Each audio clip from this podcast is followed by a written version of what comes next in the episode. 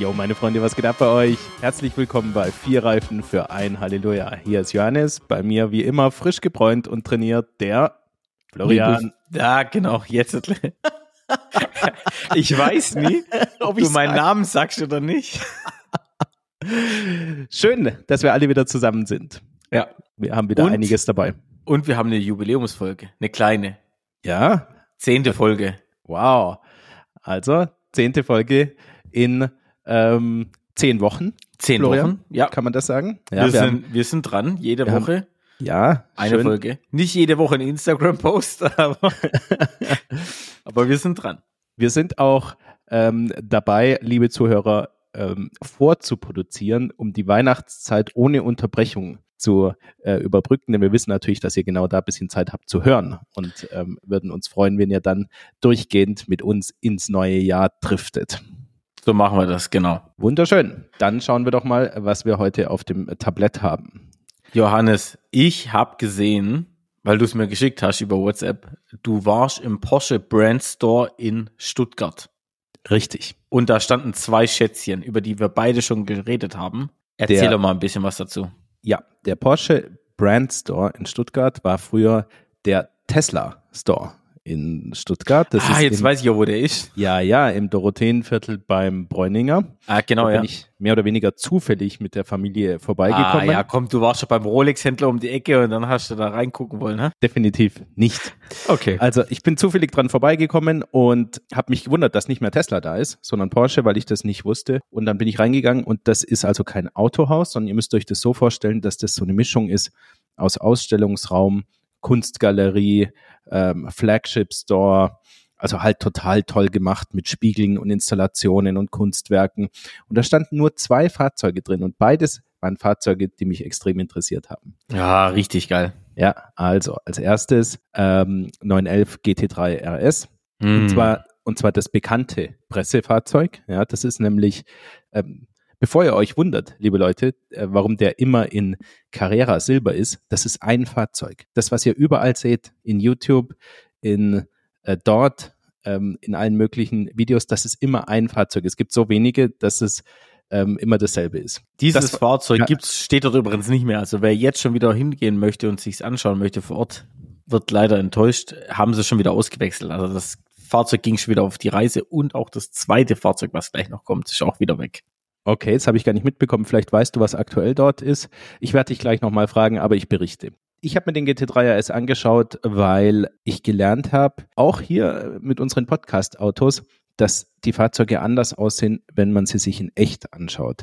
Sie sehen anders aus als auf den Fotos. Das haben wir letztes Mal schon beim Nio thematisiert, wo ich das sehr stark fand.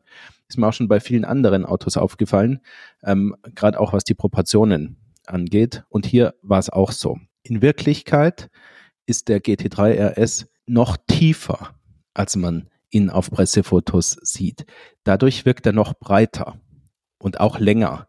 Also täuscht euch nicht, wenn ihr ihn seht. Er wirkt nicht klein, aber er, er wirkt ultra flach und äh, wenn man, wenn man reinguckt, einfach toll. Also mit dem Käfig und, und auch wie groß der Flügel in Wirklichkeit ist. Ihr könnt euch das nicht vorstellen, ja wie, wie toll die Finnen aussehen aus äh, Carbon vorne, die Flaps, Winglets überall. Fantastisch in Wirklichkeit. Habt ihr die Gelegenheit, mal ähm, in ein Porsche-Zentrum oder so reinzugehen?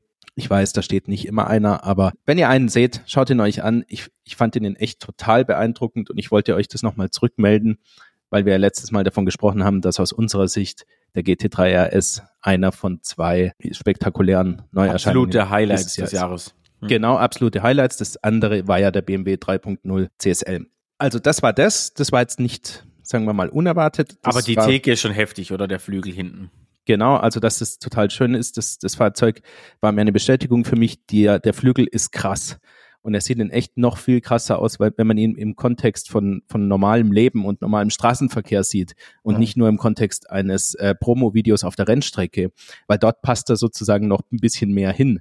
Ja, aber so im Da normalen sich Leben, zu Hause, ja. ja, ja, und sieht auch normal aus, aber im normalen Leben ist es einfach Wahnsinn. Ja, das ist nicht so eine so eine Lippe, die du beim ATU kaufst ähm, und hinten an dein Fiat Punto dran klebst, wie das Leute wie du machen, Florian. Ja, Äh, auf jeden sondern Fall. Das ist einfach was. also fantastisch. Meine äh, Vermutung hat sich bestätigt. Ja, so, geil. zweites Fahrzeug. Ähm, und da ist mein Fazit ein anderes. Ähm, 911 Dakar. Mhm, Ja, hatten wir auch das- drüber gesprochen. hatten wir auch drüber gesprochen und der war dort ausgestellt und zwar in diesem klassischen Porsche Rothmans Dakar äh, Style, Rallye Style. Ich dachte immer, da Ähm, spricht man Rotmanns aus, aber okay. Weiß ich nicht, ist eine Zigarettenmarke, glaube ich, Ja. oder? Mhm. Also, sei es drum, so oder so. Unten blau, die obere Hälfte weiß, dazwischen mehrere Zierstreifen, rot, weiß, gold äh, am Übergang. Für mich Das ist, glaube ich, die originale Dakar Rallye Lackierung. Genau. Ähm, ist für mich ein ikonisches Farbschema, so ähnlich wie die M-Farben von BMW, die wir auch schon thematisiert haben. Ähm, und, und weckt ähm, als Kind der 80er bei mir auch sozusagen Erinnerungen an Fernsehbilder, die ich früher gesehen habe. Und in, in dieser Farbe war der ausgestellt und ich habe mir den genau angeschaut. Und hier muss ich sagen, leider geil.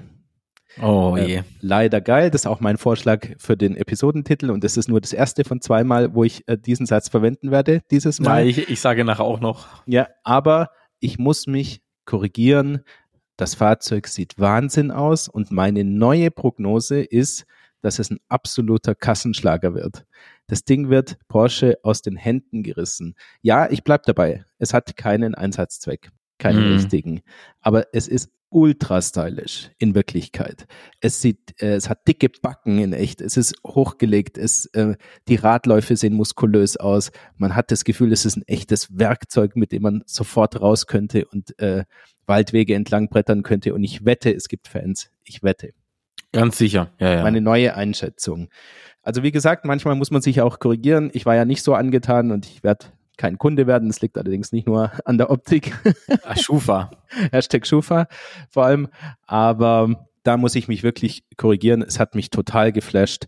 Auch hier schaut ihn euch mal in echt an. Es, es wirkt immer total anders. Also Gibt, so, glaube ich, aber auch nicht so viele. Ist auch limitiert, gell?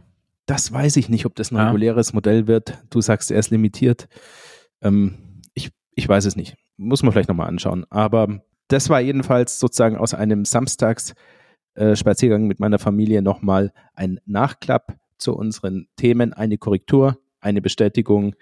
Ähm, ja, ihr wisst ja, für uns ist immer auch wichtig, dass wir unsere Storylines sozusagen episodenübergreifend machen. Und wenn uns noch was einfällt zu Fahrzeugen oder Themen äh, oder, oder sich was entwickelt in dem Thema, dann wird das nachgeschoben.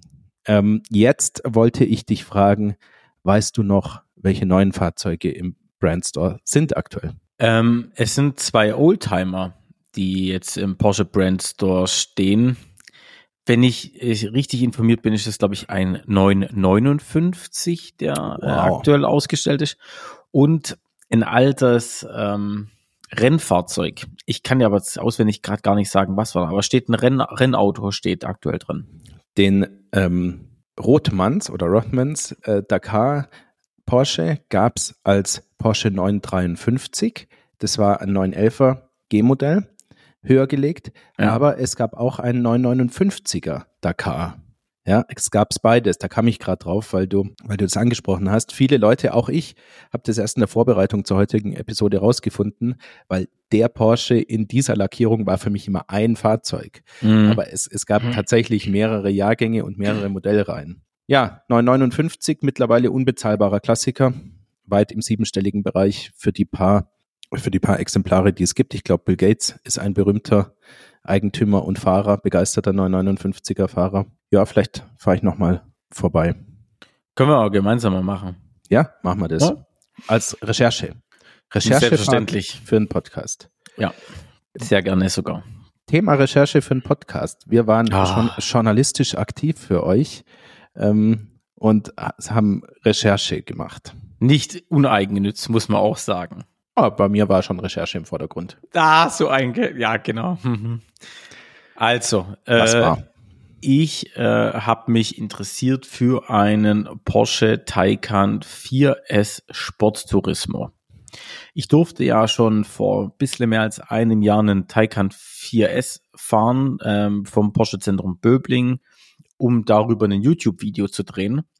Und ähm, mich hat der Taycan damals schon gefesselt und ich habe mir gesagt, Menschenskinder Florian, irgendwann, also ich kann das ja auch ganz offen und ehrlich sagen, wir sind ja unter uns, ein Porsche ist ein absoluter Kindheitstraum. Und ich habe gesagt, irgendwann erfülle ich mir diesen Kindheitstraum. Und ähm, da ich ja sehr, sehr viel mit dem Automobil zu tun habe und auch darüber berichte, beziehungsweise meine YouTube-Videos drüber drehe, bietet es sich natürlich an, dass ich auch zum jetzigen Zeitpunkt auch was Elektrisches fahre. Ich fahre ja den Tesla Model Y Performance und das wird ein, das ist ein super Auto, keine Frage, aber das wird mich nicht die nächsten Jahre dauerhaft begleiten, sondern das hat dann irgendwann sein, seine Laufzeitende erreicht und dann darf was Neues kommen. Du wolltest mich gerade unterbrechen, Johannes? Ich wollte dich unterbrechen, weil vielleicht ist es eine gute Stelle, um mal ein Drei-Satz-Fazit über das Model Y Performance einzuschieben. Du sagst, es wird dich nicht auf Dauer begleiten. Per se ist es ja ein gutes Auto. Ich habe es mal vor allem die Long-Range-Variante als den besten Deal auf dem Markt bezeichnet. Wenn du jetzt sagst, es wird mich nicht auf Dauer begleiten, dann könnte ich mir vorstellen, die Hörer und mich interessiert auch, warum. Das liegt ganz sicher nicht an der Performance von dem Auto, sondern das liegt einfach daran, ähm, wie sich der persönliche Geschmack so ein bisschen weiterentwickelt, aber auch letztendlich äh, muss ist das Auto ja für mich auch ein Arbeitsgerät, ja. Das heißt, ähm, irgendwann ist, sage ich mal, der Content, den ich mit dem Auto gemacht habe, zu einem gewissen Bereich erschöpft und ich bin auch ein bisschen gezwungen, wieder was Neues auf dem Kanal zu präsentieren. Das heißt auch für mich so Auto-Leasings oder sowas über 36 Monate sind tendenziell immer sehr schlecht, weil äh, ich kann nicht 36 Monate lang den gleichen Content vom gleichen Auto machen. Das heißt, es gibt aktuell nur zwei Möglichkeiten. Entweder ich werde zu Events von Fahrzeugherstellern eingeladen oder ich sorge selber dafür, dass ich eine gewisse Abwechslung schaffe.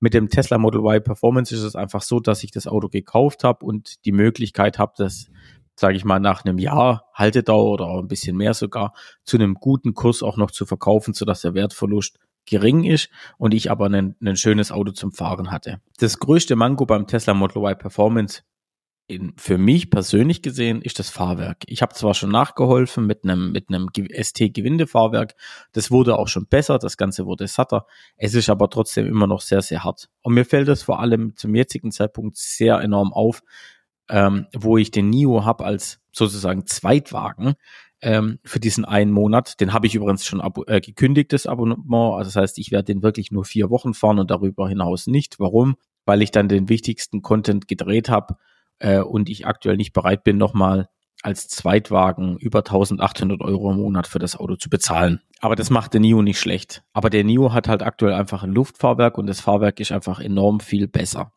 Also wir äh, fahren ja im Büro den Model Y Long Range. Ja. Und zwar sozusagen die ältere Iteration aus, aus China noch. Und die ist noch schlimmer serienmäßig, was das Fahrwerk angeht, ist jedenfalls meine Meinung. Und wir haben ja mit den Eibach-Federn auch nachgeholfen und es ist viel besser geworden. Ähm, aber gerade meine Erlebnisse der letzten Wochen mit ähm, dem Neo, aber auch mit dem Fahrzeug, über das wir jetzt gleich sprechen, ähm, bringen mich eigentlich zum, zum, zum gleichen Schluss. Das Fahrwerk ist bei allen Vorteilen des Model Y, das Fahrwerk ist per se nicht konkurrenzfähig. Es ist einfach zu hart. Mein guter Freund Daniel, der uns ähm, auch besuchen wird hier, werde ich gleich noch was dazu sagen, der hat gesagt, dass es konstruktionsbedingt ist und sich nicht ohne weiteres durch Ersatzteile ähm, sozusagen verbessern lässt. Und ich denke, nachdem wir jetzt alles probiert haben, was der Markt hergibt, Florian, lässt sich das ein Stück weit bestätigen. Und, und ich spreche deswegen so lange über das Fahrwerk von dem Model Y, weil das wirklich ein guter Aufhänger ist, um sozusagen das andere Ende der Fahnenstange auch mal anzusprechen. Das Beste, was es an Fahrwerk aktuell gibt, zumindestens laut unserer Meinung, und ich glaube, da spreche ich jetzt einfach mal für uns beide, ist tatsächlich das, was Porsche rausbringt. Porsche ist eh bekannt dafür, dass er sensationelle Fahrwerke baut. Nicht nur Fahrwerk, sondern auch äh, Lenkung, Bremse, also alles, was zum Fahren mit dazugehört, auch an, an Rückmeldung und Feedback an den Fahrer zurückgibt ist das wirklich schon sensationell. Nochmal kurz, warum nicht den normalen Taycan, sondern dann das Sporttourismus oder Crosstourismus. Ganz einfach, ich brauche ein praktikables Alltagsauto, wo ich auch den Kofferraum habe, wo ich meinen Hund mit transportieren kann, wo ich auch mal mit in den Urlaub fahren kann. Und da wollte ich für mich einfach mal herausfinden und testen, würde so ein Sporttourismus oder ein Crosstourismus funktionieren vom Kofferraum her. Und äh, dementsprechend habe ich für einen Tag lang das Auto vom Porsche Zentrum Böbling mitbekommen. Dafür möchte ich mich auch nochmal bedanken. Und wir beide hatten die Möglichkeit, dieses Auto ja auch zu fahren. Und du durftest auch mal hinter Steuer und ja. bist auch zu meinem Leid ganz zügig gefahren, aber das wirst du gleich erzählen. Ich werde es gleich erzählen, genau. Florian. Aber das Fazit ist tatsächlich, wenn man es ganz kurz sagen will, leider geil. Also leider extrem geil und zwar in allem. Porsche hat in der Software nachgerüstet, das war einer der größten Mangos überhaupt. Das ist jetzt deutlich besser. Die Verarbeitung, da müssen wir nicht drüber reden, ist äh, erstklassig äh, und das Ding fährt leider äh, wie auf Schienen. Jetzt würde ich sagen, machen wir es nochmal ein bisschen detaillierter. Ähm, ja. Wie, wie wirkt der Taycan für dich? Wir haben ja vorher angesprochen, ganz oft gibt es Unterschiede zwischen ähm, Fotos, Pressefotos und wie der in, in echt wirkt, weil ich habe da eine relativ dezidierte Meinung. Wie ist es bei dir? Also ich finde vor allem die Front und die Seitenlinie von dem, von dem Sporttourismus sehr, sehr schön. Ja, obwohl das Heck, doch das Heck gefällt mir auch, aber ich finde vor allem die Front äh, mit den mit den Scheinwerfern, äh, das sieht das sieht schon sehr toll aus. Ich ich mag das Auto von der Optik sehr, muss ich sagen. Bei mir ist so, dass ich finde, auf den Fotos sieht der Sporttourismo nicht so gut aus wie die Limousine.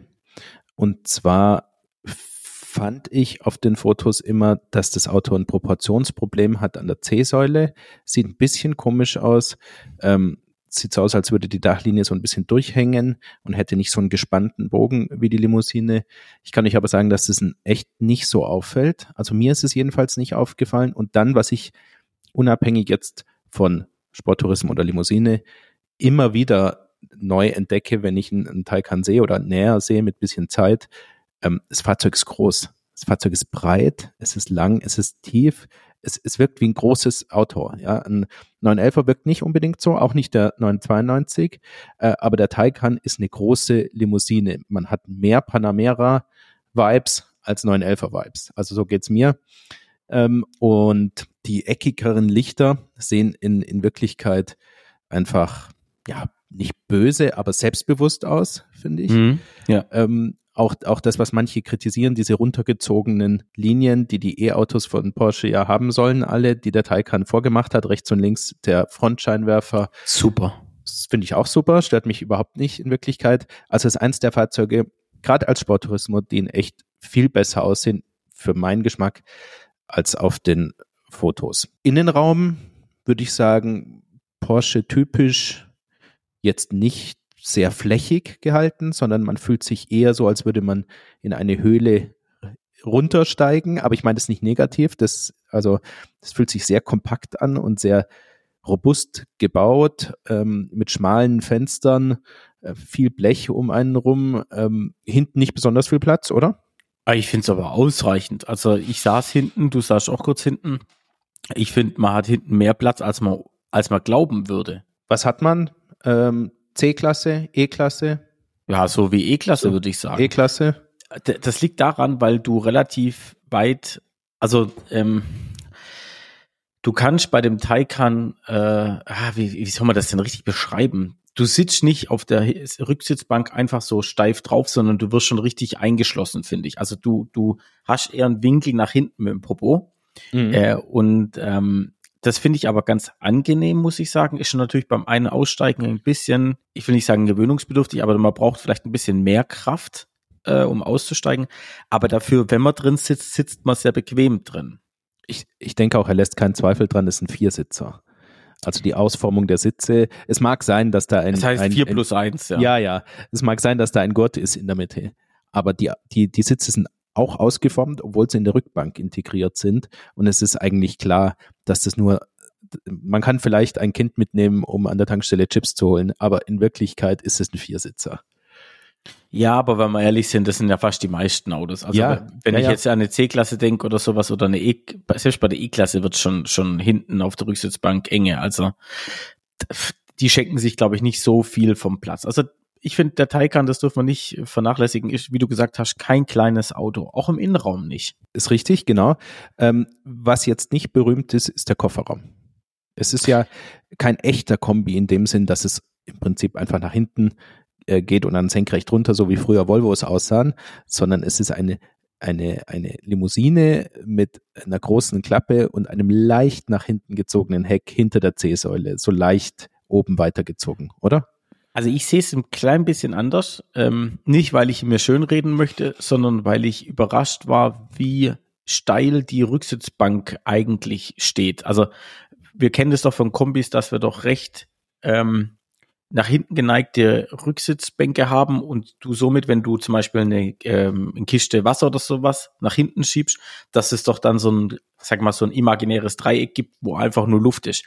Und da war ich ehrlich gesagt überrascht, wie steil die Rücksitzbank drin steht und wie, wie, wie nah du zum Beispiel Gegenstände wie eine Wasserkiste oder sowas oder eine Bierkiste, Johannes, ja, nach hinten ranschieben kannst und wie wenig Platz dadurch verloren geht. Und somit kannst du den Raum, den du hast, relativ gut nutzen. Und ich glaube, es sind 480 Liter Kofferraumvolumen oder irgendwie sowas. Also ist okay. Und es kommt, glaube ich, noch ein Frank dazu. Genau, und Frank gibt's auch noch, ja. Der ist zwar nicht, nicht jetzt riesig, aber wir wissen ja, Frank für Kabel, für Jogging-Schuhe, für was weiß ja. ich. Also, also, du kriegst auf jeden Fall, ich sag mal, das komplette Ladeequipment unter und noch ganz locker ein oder zwei Rucksäcke, wenn man sagt, man möchte irgendwo hinfahren oder so. Also Aber ich glaube, ich glaube, du kriegst sogar eine Kiste Wasser rein oder sowas. Also ist schon nicht so klein. Franks haben sich bei uns im Tesla Zusammenhang sehr stark bewährt, muss ich sagen. Also wir sind immer wieder begeistert, ähm, dass einen der Frank in Anführungszeichen rettet. Ja, also alles vollgepackt. Ja, und da geht doch einiges noch rein einfach. Was natürlich beim Tesla auch genial ist, ist der doppelte Ladeboden und wie viel Platz unter dem Ladeboden noch ist. Das hat der Taycan auch, also er hat auch einen doppelten Ladeboden, aber unter dem Ladeboden, da passt das Ladeequipment rein tatsächlich. Das ist schon mal besser als bei NIO oder so, muss man einfach sagen. Das heißt, ich könnte theoretisch auch hinten unterm äh, doppelten Ladeboden mein Ladeequipment unterbringen und hätte dann den Frank tatsächlich zum Beladen frei. Ja. ja. Dann, Florian, du darfst natürlich zuerst erzählen von deiner Fahrt. Ähm, ich möchte nur noch eine Anekdote erzählen. Wenn man sich reinsetzt auf den Fahrersitz, dann erwartet einen das, was einem in jedem Porsche erwartet. Und ich weiß nicht, ob, ob ihr das auf dem Schirm habt, wie oft ihr Porsche fahrt, liebe Zuhörer, aber wir haben immer wieder die Möglichkeit, irgendwo reinzuhüpfen. Und äh, was auffällt, ist immer das große, dünne Lenkrad. Ja, ja genau es ist nicht so wie bei Rolls-Royce, also so ein ganz dünnes, riesiges. Aber wenn du jetzt, sage ich mal, von BMW kommst äh, oder teilweise auch Audi und, und, und Skoda Sportmodelle, ja, die haben so knubbelige äh, Alcantara kleine Lenkräder, da ist Porsche anders. Das ist schon größer und es ist dünner und die ziehen das konsequent durch. Ja, aber ähm, ich finde das Lenkrad super. Also beginnen wir mal. Erstens wie war das Auto ausgestattet? Außen schwarz, äh, tiefschwarz Metallic, innen drin schwarzes Lederpaket. Und das Schwarz-Schwarz geht eigentlich immer, muss ich sagen. Und dann haben wir das äh, Lenkrad. Wir hatten das Chrono-Paket mit dabei. Das heißt, am Lenkrad selber noch diesen Fahrmodi-Auswahlschalter. Da, da scheiden sich so ein bisschen die Geister, ob man das jetzt unbedingt benötigt oder nicht.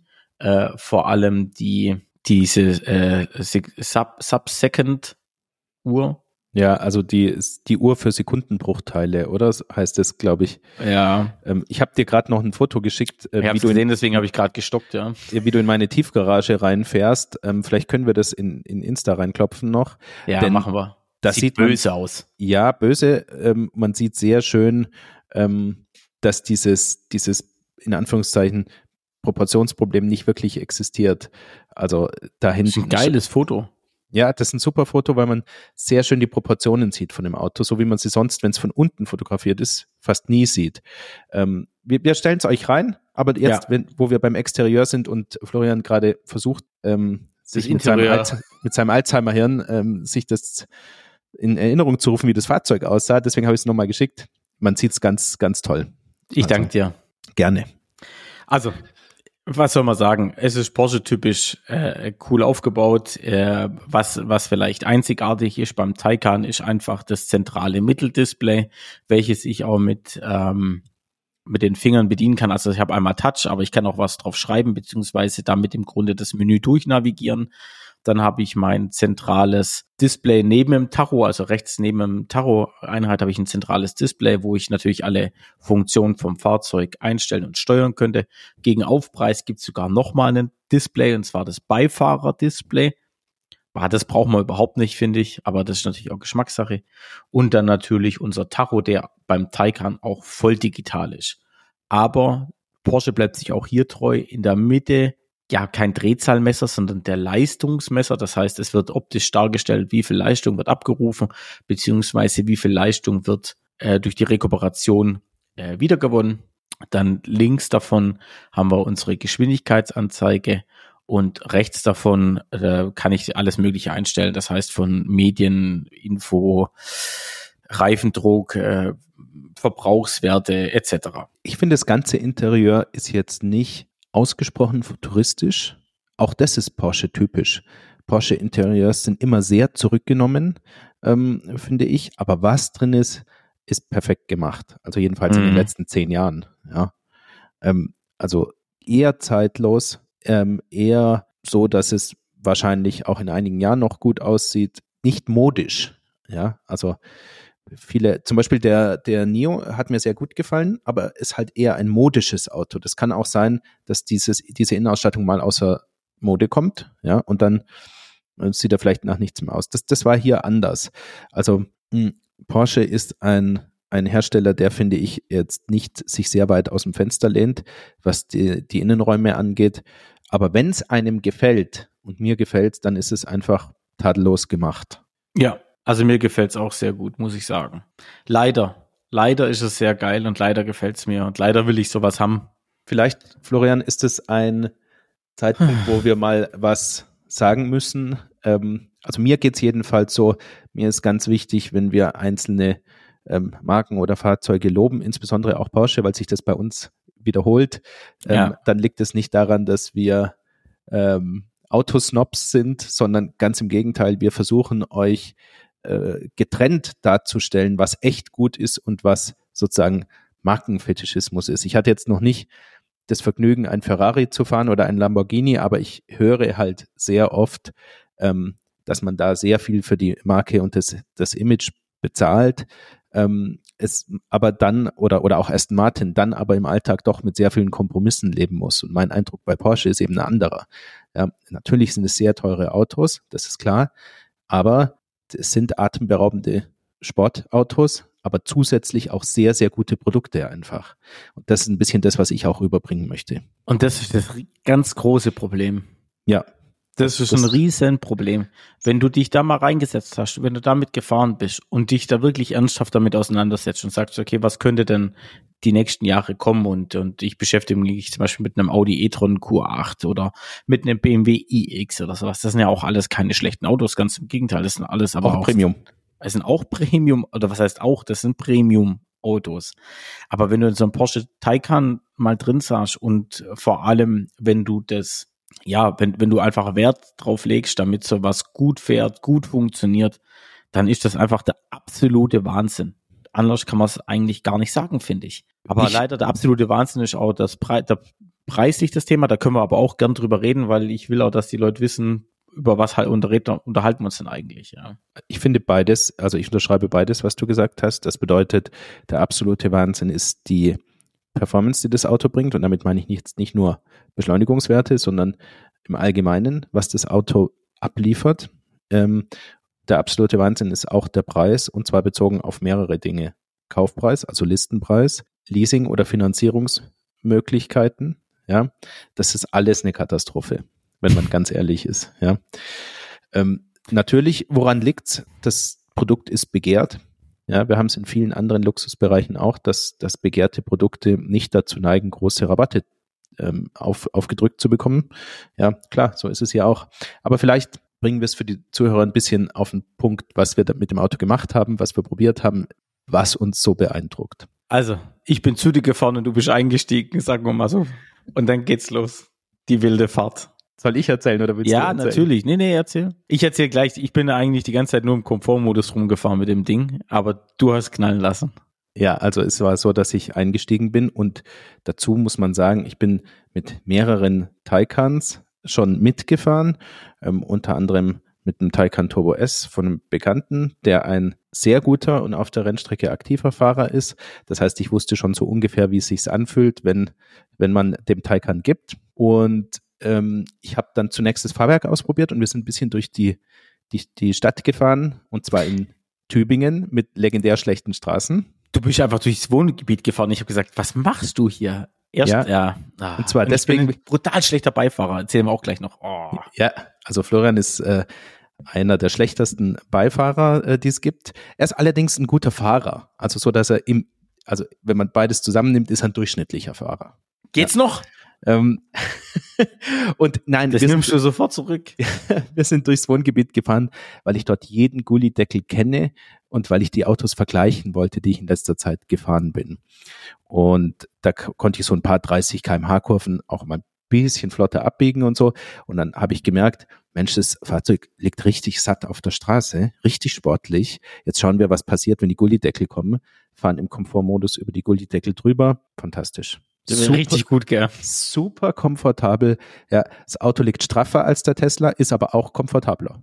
Ja, also viel komfortabler. Es, ja, es ist in beide Richtungen deutlich besser. Ja, und das ist eigentlich ähm, nicht ohne weiteres erreichbar, denkt man. Ja, mhm. ähm, da war ich schon sehr, sehr beeindruckt. Das war alles im, im Komfortmodus.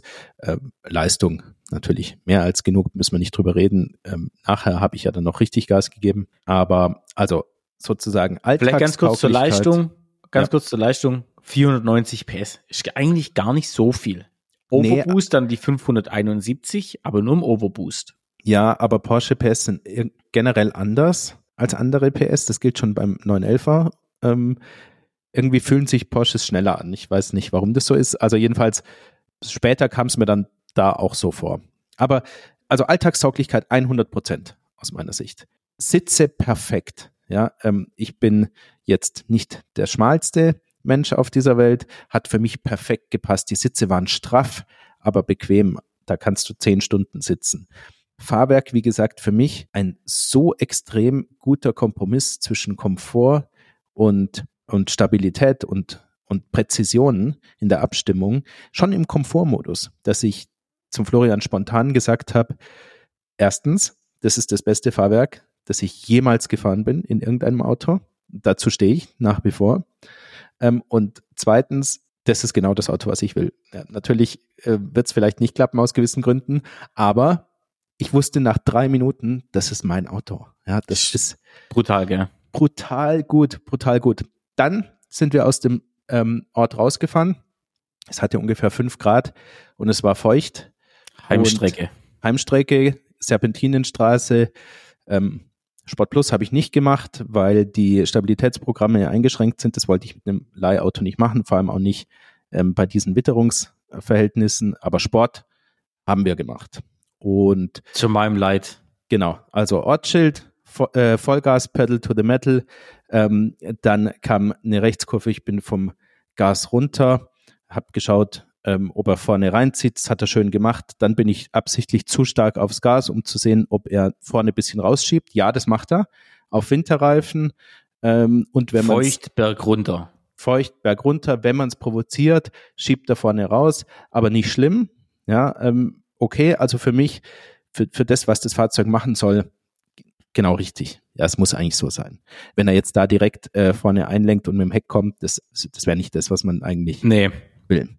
Dann nochmal in einer kurzen Geraden voll beschleunigt. Da war, kam ein Rechtsknick, so 120 Grad, voll in die Eisen gestiegen, davor Rechtsknick durch, wieder voll aufs Gas, äh, auf die Haarnadelkurve zu, dann nochmal hart geankert davor. Du weißt schon, dass ich in der Zeit schon dreimal gestorben bin. Ja, dann aus der Haarnadel äh, raus, wollte ich sehen, ob die Vorderachse mit rauszieht, hat super funktioniert. Ähm, Rechtsknick, dann kam eine zweite ähm, Haarnadel links, also die wird links angebremst und dann geht sie rechts rum. Ähm, und also das sind so zwei, drei, vier Vierte Kurven, die ich, fünfte Mal gestorben, die ich halt sehr gut kenne, ähm, genau weiß, wie man da fahren kann und es hat mich begeistert. Also 911er ist noch sportlicher vom Gefühl her, aber dafür, dass wir von einem Alltagsauto sprechen, Wahnsinn. Florian ist ein schlechter Beifahrer, weil er immer meint, dass man zu weit rechts fährt ähm, und die Spiegel ja. abrasiert der anderen Autos oder einen Bordstein mitnimmt. Und Meistens den Bordstein. Ja, und das Thema ist jetzt, dass ich ihm ein bisschen recht geben muss. Und zwar, ja, er ist ein sehr schlechter Beifahrer, aber ich war auch ein paar Mal zu nah dran. Und es liegt daran, dass das Auto breiter ist, als man denkt. Und ich, der sitzt dann auf der rechten Seite und denkt mir, und muss, dann muss ich die ganze Zeit die Luft anhalten, weil ich denke, das kann wohl nicht wahr sein. Ja. Ich muss die scheiß Felgen nachher zahlen, ja. Und der fährt mit Absicht so weiter rechts rüber. Ja, also ich bin natürlich auch entspannt gefahren, weil ich wusste, falls was passiert, muss ich es nicht zahlen, ähm, sondern Florian. Äh, oh. dann, dann fährt sich's lockerer. Ja, und ähm, also so war das. Und dann sind wir über die Autobahn nach Hause getuckert äh, und haben so ein bisschen noch geguckt, wie er bei 170 oder so durchbeschleunigt, als alles. Brachial, oder? Ja. Gibt, und vor allem, er liegt auch im Komfortmodus auf der Autobahn. 170, 180 hat man drauf. So gut, oder? Ja, ich würde sogar sagen, dass du für keine Anwendung auf der Landstraße überhaupt den Sportmodus brauchst. Nee, und deswegen das Sport Chrono. Die Frage ist, brauchst du Sport Chrono? Nee, weil du kannst nur um die Fahrmodis zu wechseln, kannst du eine, es gibt eine frei programmierbare Tasche am Lenkrad, die kannst du damit belegen. Dann kannst du da sagen, okay, äh, mit der kannst du die Fahrmodis durchschalten am Lenkrad. Ja. Ist sogar wahrscheinlich schneller, als wenn du es mit diesem Drehdinger machst da. Okay, ja, also, aber dieses also wenn ich es richtig weiß, kann man das PASM, also Porsche Active Suspension Management, also diese aktive Dämpferverstellung, die kann man auch ohne Sportchrono-Paket einzeln buchen, wenn du die Uhr nicht brauchst und das Zeug.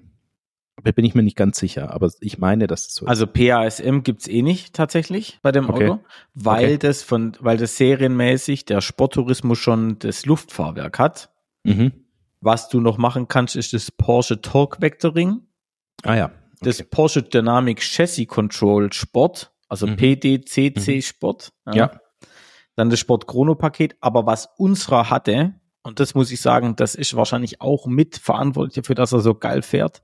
Hinterachslenkung inklusive Servolenkung Plus. Also ja. Servolenkung Plus ist ja die Geschwindigkeits-, also dynamische Anpassung der Lenkung auf nach Geschwindigkeit. Ich kann euch eins sagen, da waren diverse Systeme für viele tausend Euro drin. Aber ganz am Ende fährt das Auto genauso, wie man will. Punkt. Also tatsächlich muss ich sagen, das, ähm, das Sport Chrono Paket für 1100 Euro, das kann man sich sparen. Die ähm, Servolenkung Plus und die Hinterachslenkung waren schon sehr, sehr geil. Vor allem, ich habe es gemerkt, diese Hinterachslenkung beim, beim Rangieren ist diese super angenehm, weil es halt doch ein langes Auto ist und verkürzt halt so den Wendekreis. Und du tust dir halt einfach leichter beim, beim Rangieren, gell? Mir fällt gerade ein, dass ich äh, auch einen Alzheimer-Anfall hatte. Ich bin schon mal einen Taycan gefahren. Ich bin einen Taycan Turbo Cross Turismo gefahren von einem anderen Freund von mir. Ähm, der war ebenfalls sehr, sehr negativ angetan von meinen Fahrkünsten danach. Ja, ähm, und überleg mal, woran es liegt. Ja, das ist, weil ihr beide keine Ahnung habt. Ähm, ja, ja. Daran, daran liegt's. Ja. Ich hatte das irgendwie ausgeblendet. Und ähm, der hat aber danach hat er gesagt, Moment mal, so habe ich mir die Probefahrt nicht vorgestellt. Im Gegenzug möchte ich jetzt auch mit deinem Kfz eine Probefahrt machen. Und die, liebe Zuhörer, steht morgen an. Echt? Ja, ja ich kann noch nicht verraten, ähm, was mein Kfz ist, weil wir das ja noch auflösen im, im Rahmen unserer Reihe. Oder vielleicht auch nicht. Doch, ähm, machen wir. Es könnte ein Clio RS sein, sag ich mal. Könnte sein. Ja, es könnte ein Golf GTI sein. Jedenfalls wird der morgen mein Auto richtig hernehmen ähm, als Rache. Also ich hatte das vergessen, aber ich bin schon mal einen gefahren, der war auch auf Winterreifen und das war ein Cross Turismo Turbo, war auch super. Ja, scheiße muss man sagen, sorry. Äh, leider ist das Ding sehr geil und äh, ich habe ihn dann mir konfiguriert, so wie ich ihn mir vorstelle. Ich würde sagen, eine normale, gute Konfiguration, nicht extrem übertrieben. Mm, das Auto kostet 110.000 Euro Basis. 30.000 Euro an Zusatz- oder Sonderausstattung ist reingeflossen. Das ist jetzt schon, schon gut ausgestattet, aber jetzt nicht exorbitant viel, weil man natürlich auch so Sachen einfach mitnehmen muss, wie zum Beispiel die Performance-Batterie, die kostet allein schon über 5000 Euro. Die Wärmepumpe, den Intelligent Range Manager, äh, Porsches Electric Sport Sound. Allein so kommt man schon ruckzuck auf, glaube fast 8000 Euro. Nur, dass man die große Batterie drin hat und die würde ich auf jeden Fall nehmen, weil nur mit dieser großen Batterie hat er auch diesen Oberboost, sonst hat er auch die 571 PS nicht. Ja. Verstehe. Also es wäre doch schön, wenn man sagen könnte, das Elektroauto-Game mischt die Karten neu äh, und Anbieter wie NIO oder Tesla bieten für 60, 70, 80, 90 von mir aus 1000 Euro ähm, ein, ein Auto, das genauso gut ist wie das, was Porsche für 140.000 äh, bietet und die 50.000 sind nur Aufpreis für die Marke. Aber, liebe Zuhörer, die Wahrheit ist leider anders. Das jahrzehntealte Know-how, vor allem im Bereich Fahrwerk, Fahrdynamik ähm, von Porsche, ist aus meiner Sicht beim Taycan genauso da wie bei allen anderen Modellen. Und ähm, ja. Vor allem die Faszination Porsche ist nach wie vor da. Also da, da scheiden sich auch viele Geister. Sagen ja, es gibt ja ganz viele, die sagen, nur 911 ist ein Porsche und sonst kein anderes Modell. Finde ich nicht. Ich finde, der Taycan ist auch ein Porsche. Ich finde, der Cayman insbesondere ist auch ein Porsche. Auch der Boxster ist ein Porsche. Beim Panamera gilt es eingeschränkt und Macan und Cayenne, okay, da kann man von mir aus abweichender Meinung sein. Aber ich finde schon, also alle flachen Autos fühlen sich nicht ähnlich an, aber, aber haben einen gewissen gemeinsamen Nenner. Die haben alle die gleiche DNA, oder? Ja. so, sagen. und ich kann leider nichts sagen zu einem Macan. Ich bin mal in einem Panamera gefahren, der war auch sauschnell. Das lag halt daran, weil es ein Turbo S war. Das Ding marschiert auch wie die Hölle. Äh, natürlich merkt man ihm sein Gewicht an. Dem Taycan kommt einfach die Batterie zugute, muss man sagen. Dieser extrem schwere, der extrem niedrige Schwerpunkt und ähm, ja, die extreme Intelligenz, die dahinter steckt und die Antriebsmöglichkeit mit dem Elektromotor. Das macht schon sehr viel Spaß. Macht schon sehr viel Spaß. Jetzt ist so, es macht super viel Spaß, ist das beste Auto, das, äh, und nein, nicht das beste Auto. Es hat das beste Fahrwerk, das wir kennen. Es ist das eine Auto, was ich will. Florian, du hast gesagt, du könntest dir vorstellen, einen wegzustellen. Ähm, warum haben wir das nicht schon gemacht? Weil 1600 Euro im Monat zu viel sind. Was gibt's für 1600 Euro im Monat? Für 1600 Euro gibt's das Auto 36 Monate lang. Ah, Im 1000, Leasing. Im, ja, genau. Das ist das Leasing. Und zwar netto. Netto 1600 Euro, 36 also, Monate, 15.000 Kilometer. So, das sind die Rahmenparameter. Mhm. mhm. Porsche subventioniert das gerade, das Ganze. Das heißt, eigentlich wäre es noch teurer. Das heißt 2000 im Monat brutto mit Mehrwertsteuer. Ja, nur dass die, wir haben vielleicht auch Privatkunden äh, als Zuhörer. Ja, 2000 Euro im Monat kostet das Fahrzeug. Ja, 1,59 oder irgendwie sowas oder eins, ist auch egal. Aber äh, zwei Riesen im Monat sind halt einfach eine richtige Ansage. Muss man einfach sagen. Ja. Also wir haben das Model Y Long Range finanziert und haben die äh, Mehrwertsteuer des Kaufpreises als Anzahlung genommen, so wie man das in Gewerbefinanzierungen im üblichen macht, ja, weil man die ohnehin zurückkriegt und haben, glaube ich, noch 1000 Euro dazugegeben oder so und zahlen jetzt 400 Euro im Monat für diese Finanzierung. Und ja, ist richtig, da bleibt eine, eine, eine Rate am Ende ähm, übrig, wenn man das Auto ablösen möchte. Der Wertehalt ist aber genauso gut wie bei Porsche aktuell bei Tesla. Ja, und die Rate ist eben ein Fünftel, möchte ich nicht sagen ein Viertel, weil es, man muss es eigentlich mit dem Nettopreis im Leasing ähm, vergleichen. Also ja, nur, ja. um euch ein Gefühl zu geben, dass Porsche nicht nur teurer ist, weil der Bruttolistenpreis teurer ist, sondern die Finanzierungsoptionen sind auch per se teurer und schlechter kalkuliert. Aber jetzt Leasing und Finanzierung sind natürlich zwei Paar Stiefel. Wahrscheinlich wäre im Leasing das Tesla Model Y Long Range auch teurer als das, was du gerade genannt hast. Aber ähm, jetzt spielen wir es mal durch. 72.000 Euro würde das der Taycan kosten über die 36 Monate hinweg. Ja. 140.000 Euro kostet er neu. Johannes, du kriegst doch mehr als 68.000 Euro für einen drei Jahre alten Taycan. 100 Prozent. Und das, ähm, da sieht man wieder, es ist eine Tradition bei Porsche, dass Leasing unattraktiv ist. Ähm, von der Kalkulation her, ich weiß nicht genau, was die Politik dahinter ist. Vielleicht möchte man, dass die Kunden kaufen, aber, aber diese schlechten Leasing-Kalkulationen verbunden damit, dass im Prinzip alle Porsche-Modelle einen extrem guten Werterhalt haben, ja, insbesondere die Sportwagen, ähm, führt eigentlich dazu, dass, dass das Leasing so eine Sache ist. Ich würde Folgendes behaupten ein drei Jahre alter Taycan 4S Sport Turismo kostet, wenn du einen 45.000 oder 40.000, 45.000 Kilometer gefahren bist, immer noch 100.000 Euro im Verkauf. Oder? Ja, würde ich sagen. Also deswegen eigentlich ist Kaufen wahrscheinlich besser. Ja, also das ist tatsächlich so die, die Überlegung aktuell noch, ähm, sich sowas mal durchzurechnen. Ich habe es jetzt leider in der Vorbereitung noch nicht gemacht und auch für mich persönlich noch nicht gemacht, mal zu gucken, weil den Taycan gibt's ja schon eine Weile. Was kosten denn die allerersten Taycans auf dem Markt? Das wäre jetzt so noch die Idee dahinter.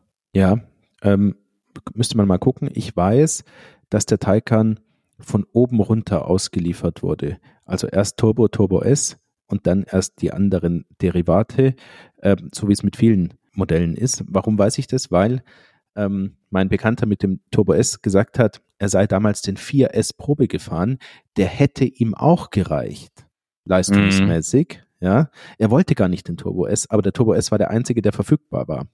Deswegen hat er ihn damals genommen. Ähm, also ich glaube, es gibt von den schwächeren Modellen sehr wenige auf dem Markt ähm, aus der ersten Reihe, möchte ich mal sagen. Und was mich persönlich interessieren würde, Florian, wäre der ganz normale Taycan, also mit noch weniger Leistung. Einfach 408 PS oder was der hat, wie der fährt. Ja, wahrscheinlich auch nicht schlecht, muss man ganz klar sagen. Ja, weil wir haben ja ähm, gerade was, was Porsche angeht, ähm, immer schon den Verdacht, dass es sich manchmal lohnt, die Einstiegsmodelle zu nehmen. Und ähm, beim Taycan konnte ich das noch nicht überprüfen, ob es da so ähnlich ist wie beim 911, also jedenfalls nach meiner Auffassung. Es könnte sein, dass der nicht so schlecht ist. Also ich habe tatsächlich gerade mal einfach mobile aufgemacht und ähm, jetzt suche ich mal hier nochmal ganz kurz äh, Preis niedrigster zuerst mal kalkulieren. Also jetzt haben wir hier ein 4S mit der Performance-Batterie, Porsche approved, 42.000 Kilometer runter aus 2020 also jetzt schon ein bisschen mehr als zwei Jahre alt, 95. Mhm. Da, weiß, da haben wir, jetzt leider nicht, was der Neupreis hatte, oder? Ähm, ich kann mal ganz kurz reingehen in die, den Artikel. Die Neupreise sind auch massiv gestiegen bei Porsche. Das heißt, man muss wahrscheinlich ähm, inflationsmäßig, keine Ahnung, 10.000, 12.000 Euro runterrechnen. Also da kam ja. nämlich einiges dazu. Steht tatsächlich jetzt hier nicht mehr drin, was er hatte, aber ich hätte gesagt, das ist ein normal, gut, vernünftiger ausgestattet. Ja, hier ist nochmal einer für 95, also so stehen sie jetzt gerade drin. Ähm, ja, auch 07 2020, 45.000 Kilometer.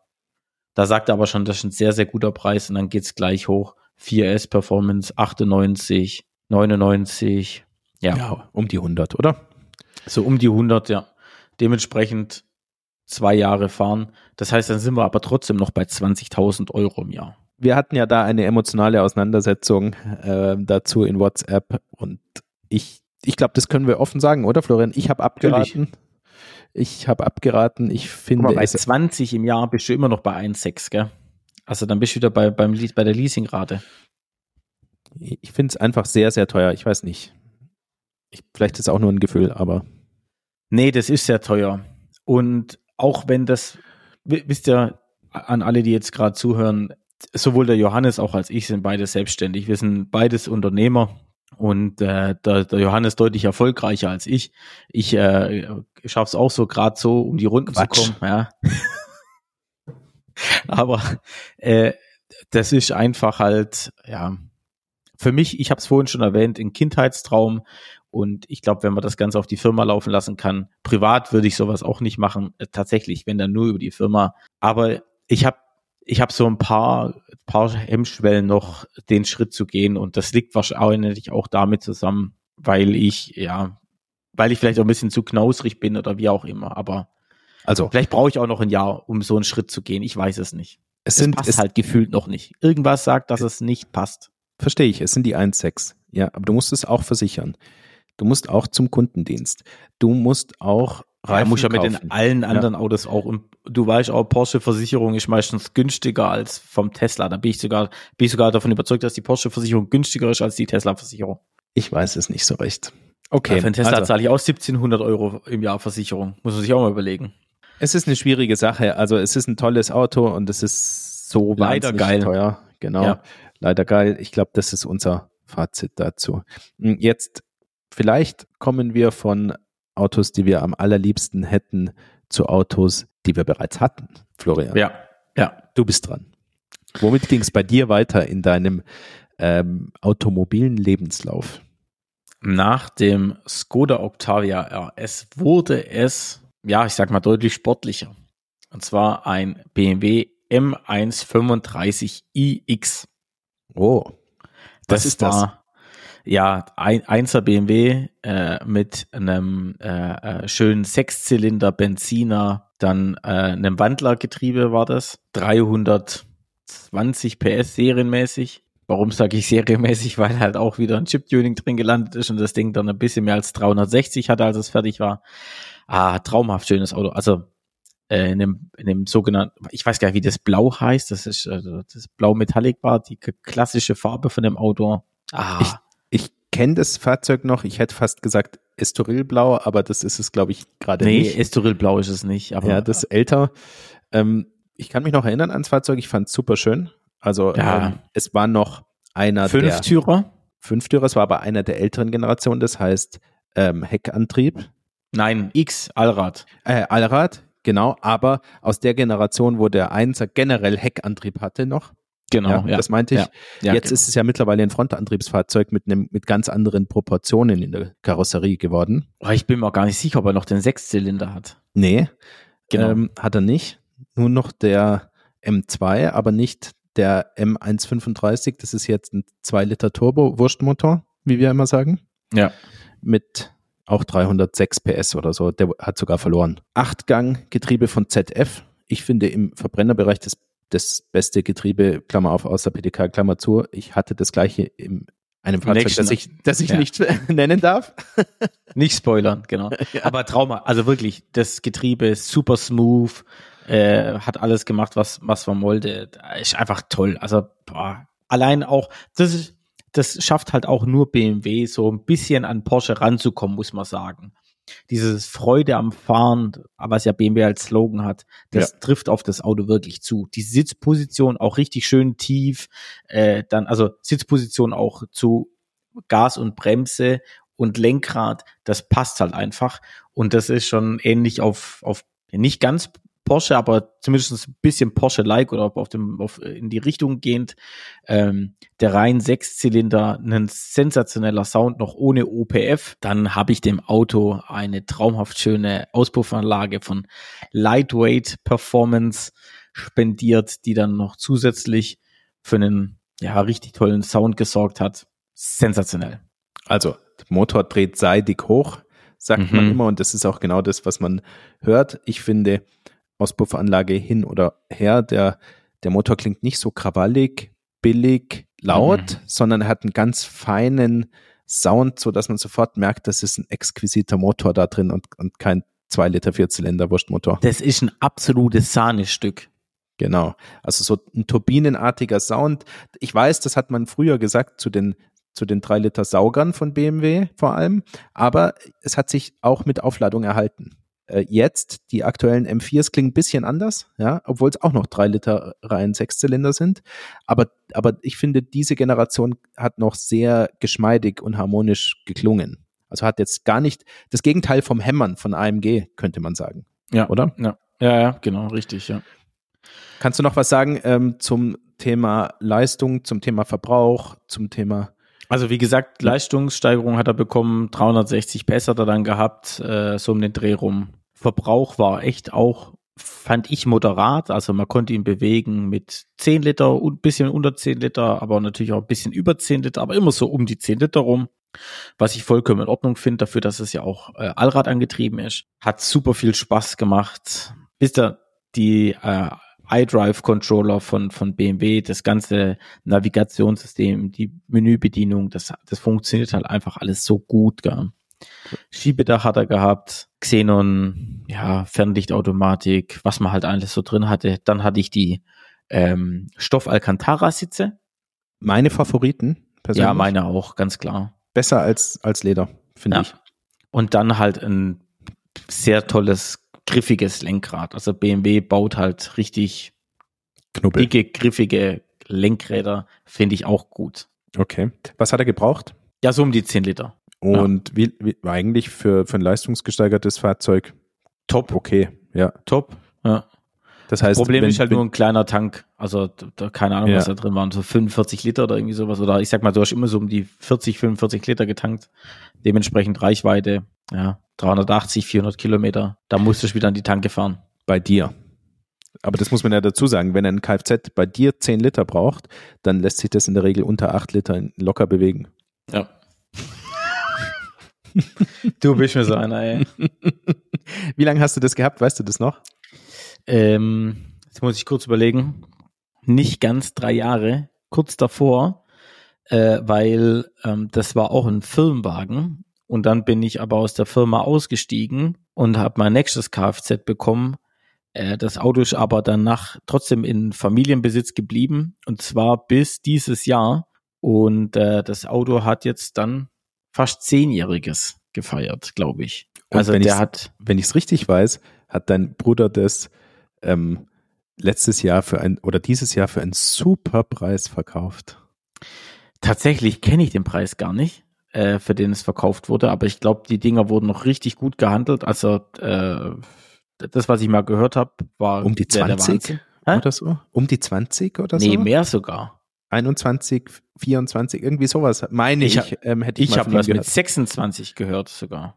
Ah, dann der Schlingel verbreitet verschiedene Zahlen. Vielleicht gehen wir dem nochmal auf den Grund und halten Ich frage mal nach, für was er verkauft ja. wurde jetzt letztendlich. Wir reichen Aber das, das Auto ist jetzt, ich, ich bin der Meinung, 2012 habe ich das Auto genommen. Oder 2013? 13? Mhm, mh. Ich glaube 13, 2013. 2013 habe ich das Auto äh, übernommen bin es dann gefahren bis Mitte 2015. Dann hat es mein Vater noch weitergefahren. Äh, irgendwann hat es mein Bruder dann übernommen und äh, wurde jetzt abgestoßen, genau. Ja. Aber das Auto lief wie eine Eins, hatte nahezu keinerlei Störungen oder, oder Probleme.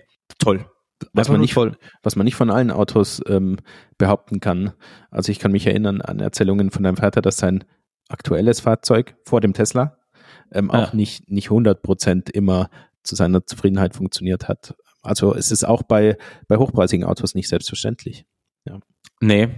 Und wenn man überlegt, ich glaube, das Auto hat damals, jetzt muss ich, muss ich überlegen, ganz genau überlegen, aber ich glaube, es hat knapp 50.000 Euro gekostet. Geht knapp. Heute, wenn man das heute hört. Ja, das genau, geht. das ist das Thema. Und das Ding ja. war schon wirklich voll ausgestattet. Mhm. Ähm, ich, ich bin mir nicht sicher, aber ich glaube, ich hatte sowas um die 460 Euro, wo war, also es muss 46.000 Euro kosten, weil ich weiß es wegen der Versteuerung damals, ein Prozent, ich glaube 46.000 Euro.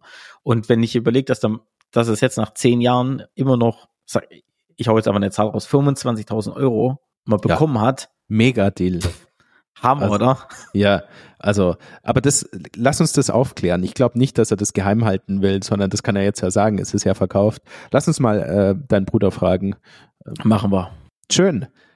Also ganz sagen, tolles, ganz, ganz tolles Auto. Hat mhm. super viel Spaß gemacht. Ich, mhm. ich durfte ihn ja ab und zu im Nachgang jetzt auch noch fahren, nachdem er meinen Bruder natürlich hatte. Ah, einfach toll. Dieser Sechszylinder, mh, hm, herrlich. Dann haben wir dieses Kapitel kennengelernt aus deinem Leben. Ja. Mir, hat mir hat's heute wie immer sehr viel Spaß gemacht. Zehnte Folge haben, bringen wir somit zu Ende. Zehnte Folge, genau. Ja, Johannes, wir sind ganz schön Porsche-lastig unterwegs. Weißt du das eigentlich? Ich weiß, aber in der nächsten Folge wird's wieder anders. Das war jetzt eine zufällige Häufung. Liebe Zuhörer, schön war's, toll war's. Es war jetzt eine Weile ganz witzig. Ich würde sagen, bis zum nächsten Mal. Ciao, Bleibt gesund. Servus und ciao. Ciao, ciao.